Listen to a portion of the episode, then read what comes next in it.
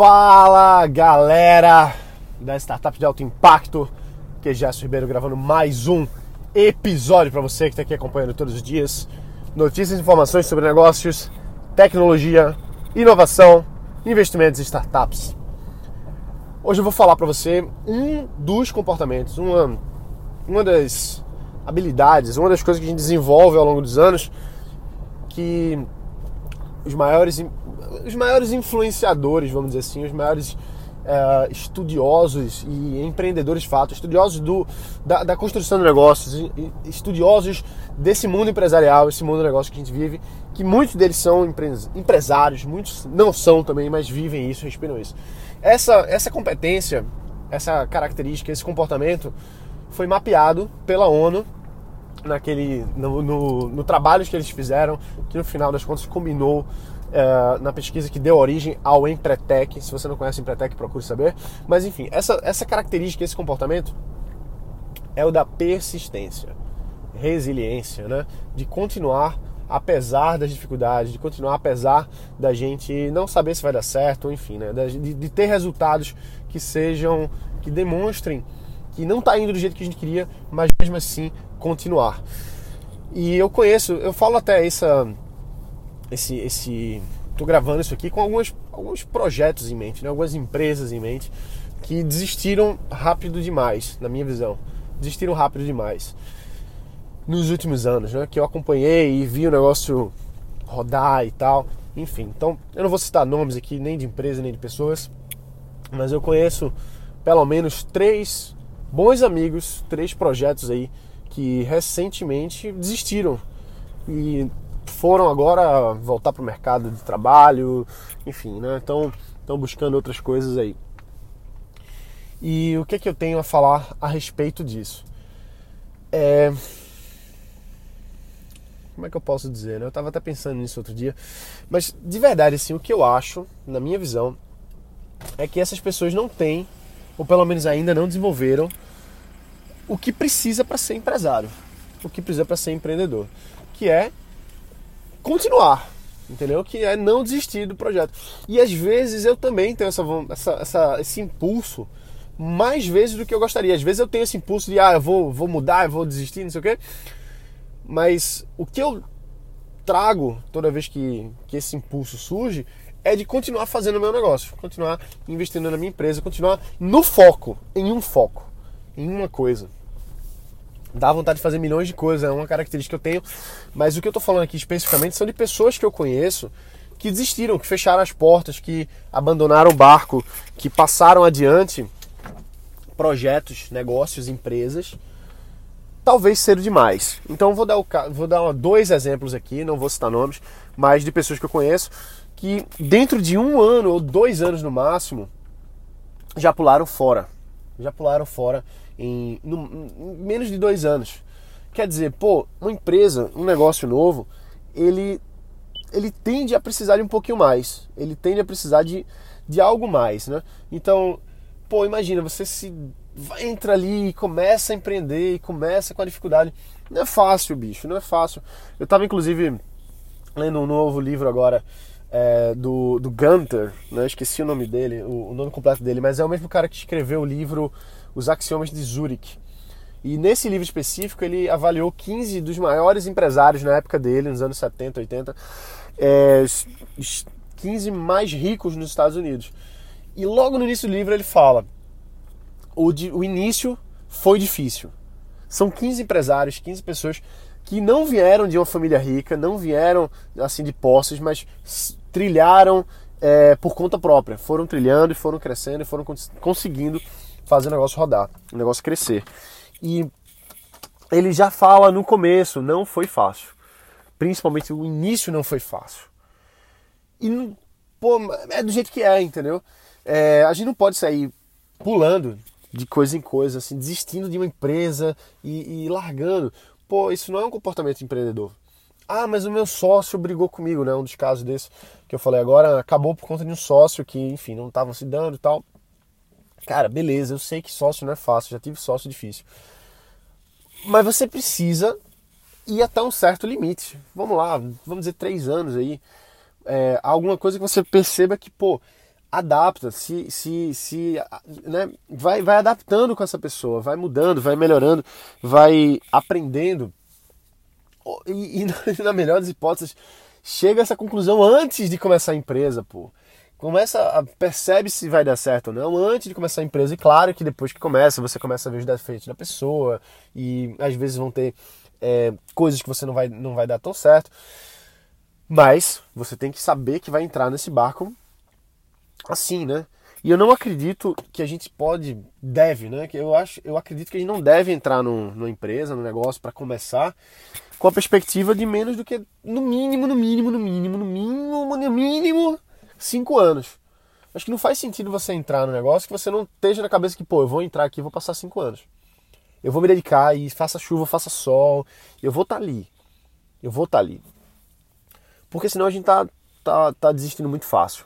Um outro, um outro dessas empresas que, que os empreendedores pularam fora agora, o pessoal começou e largou tudo e se mudou e não sei o que e tal. E eu, caramba, os caras vão para frente, vão, vão dar certo. E porque o mercado não, não respondeu do jeito que, que, que, que ele queria, ele até lembro, o cara ligou para mim e disse: Já, eu tomei a decisão, vou, vou sair, não vou continuar e tal, não, não tá dando para mim, é muita pressão e tal, tal, tal. Cara, é isso, bicho. É pressão mesmo. É pressão. E na minha visão, empreendedor puro é aquele que vai continuar empreendendo, no matter what.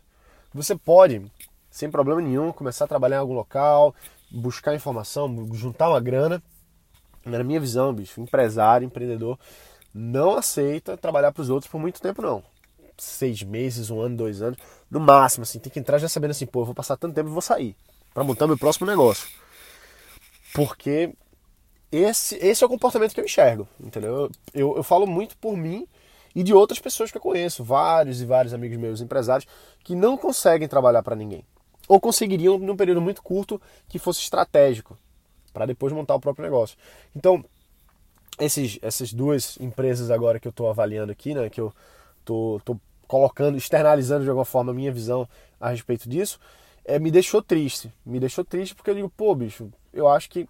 Eu, eu achei que eles fossem empresários, empreendedores, fossem persistir, fossem ter dificuldade, fossem lutar e, enfim, se fosse para não não dar certo, mas perceberiam isso dois anos depois da empresa estar aberta, né? E não na, na, nas primeiras dificuldades, vamos dizer assim, né?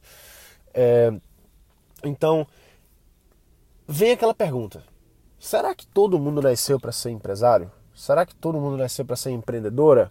Será que, será que é fácil para todo mundo? Porque eu acho que não é fácil. É uma grande seleção natural. Tem um elemento que, na minha visão, e o próprio Napoleon Hill fala isso aí, né, depois de ter convivido tantos anos com tantas pessoas tão ricas, que é o desejo, a vontade, que é mais forte do que qualquer outra coisa a minha vontade de fazer o meu negócio dar certo, de realizar os meus.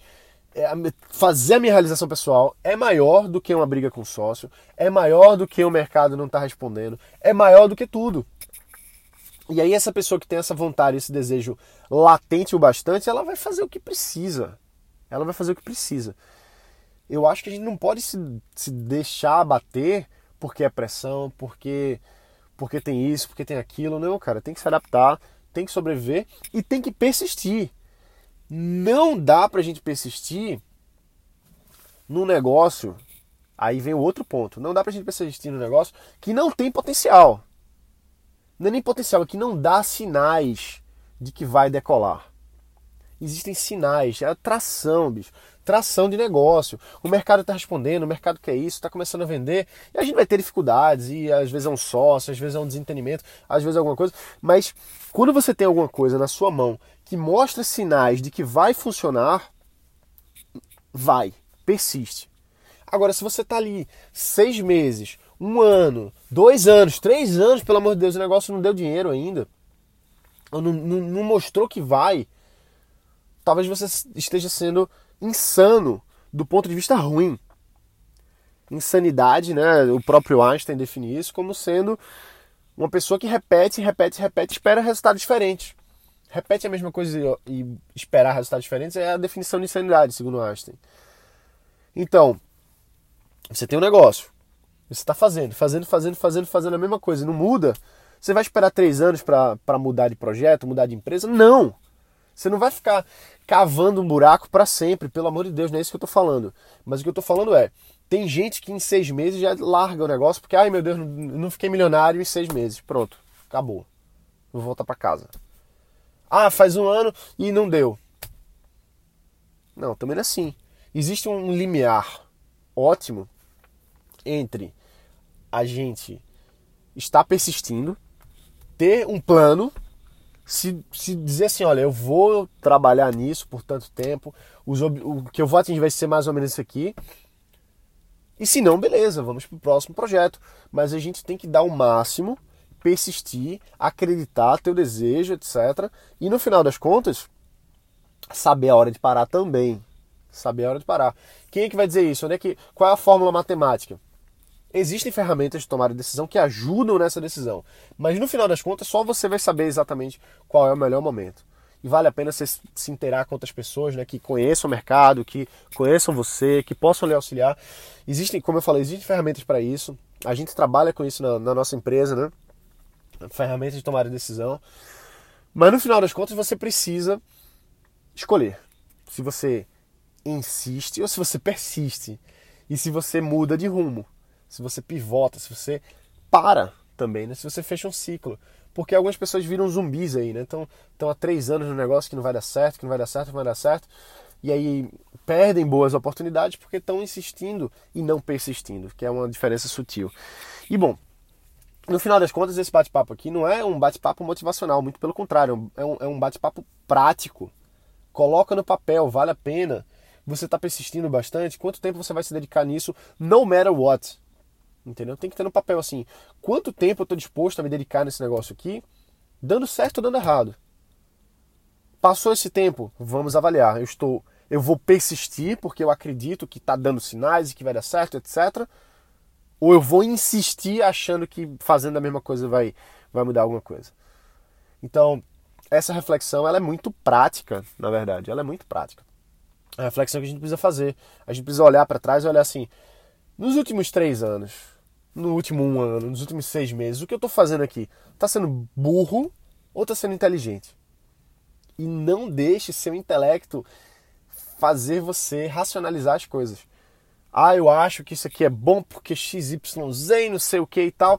E a gente racionaliza às vezes, mas é só para para suprir um desejo do ego, né? um, um, um desejo interno que às vezes é infantil. Né? Às vezes a gente faz uma coisa porque, porque é um desejo de bobo, de criança, e aí a gente racionaliza pra caramba e acha que aquilo ali deve ser desse jeito, quando na verdade, se você for colocar no, no papel, né, se você usar uma ferramenta dessa que eu falei, é, você não, não, não, é, não é aquilo que você estava imaginando. Né? Então, moral da história, pra gente encerrar por hoje, avalie o que, que você está fazendo. Vale a pena continuar? E se valer a pena continuar, continue. E dê o gás aí, faça o negócio dar certo. Porque a gente precisa ter persistência. Né? Eu, eu, eu acredito que existem duas, duas características, dois comportamentos que são críticos, os mais importantes para o negócio. Duas. Eu falei hoje da persistência. E amanhã, vou deixar aqui no gostinho, amanhã eu vou falar a outra característica super importante, super essencial para você montar um negócio que realmente vá para frente. Beleza? Então é isso aí, galera. A gente se vê aqui amanhã. Forte abraço. Bota pra quebrar e valeu!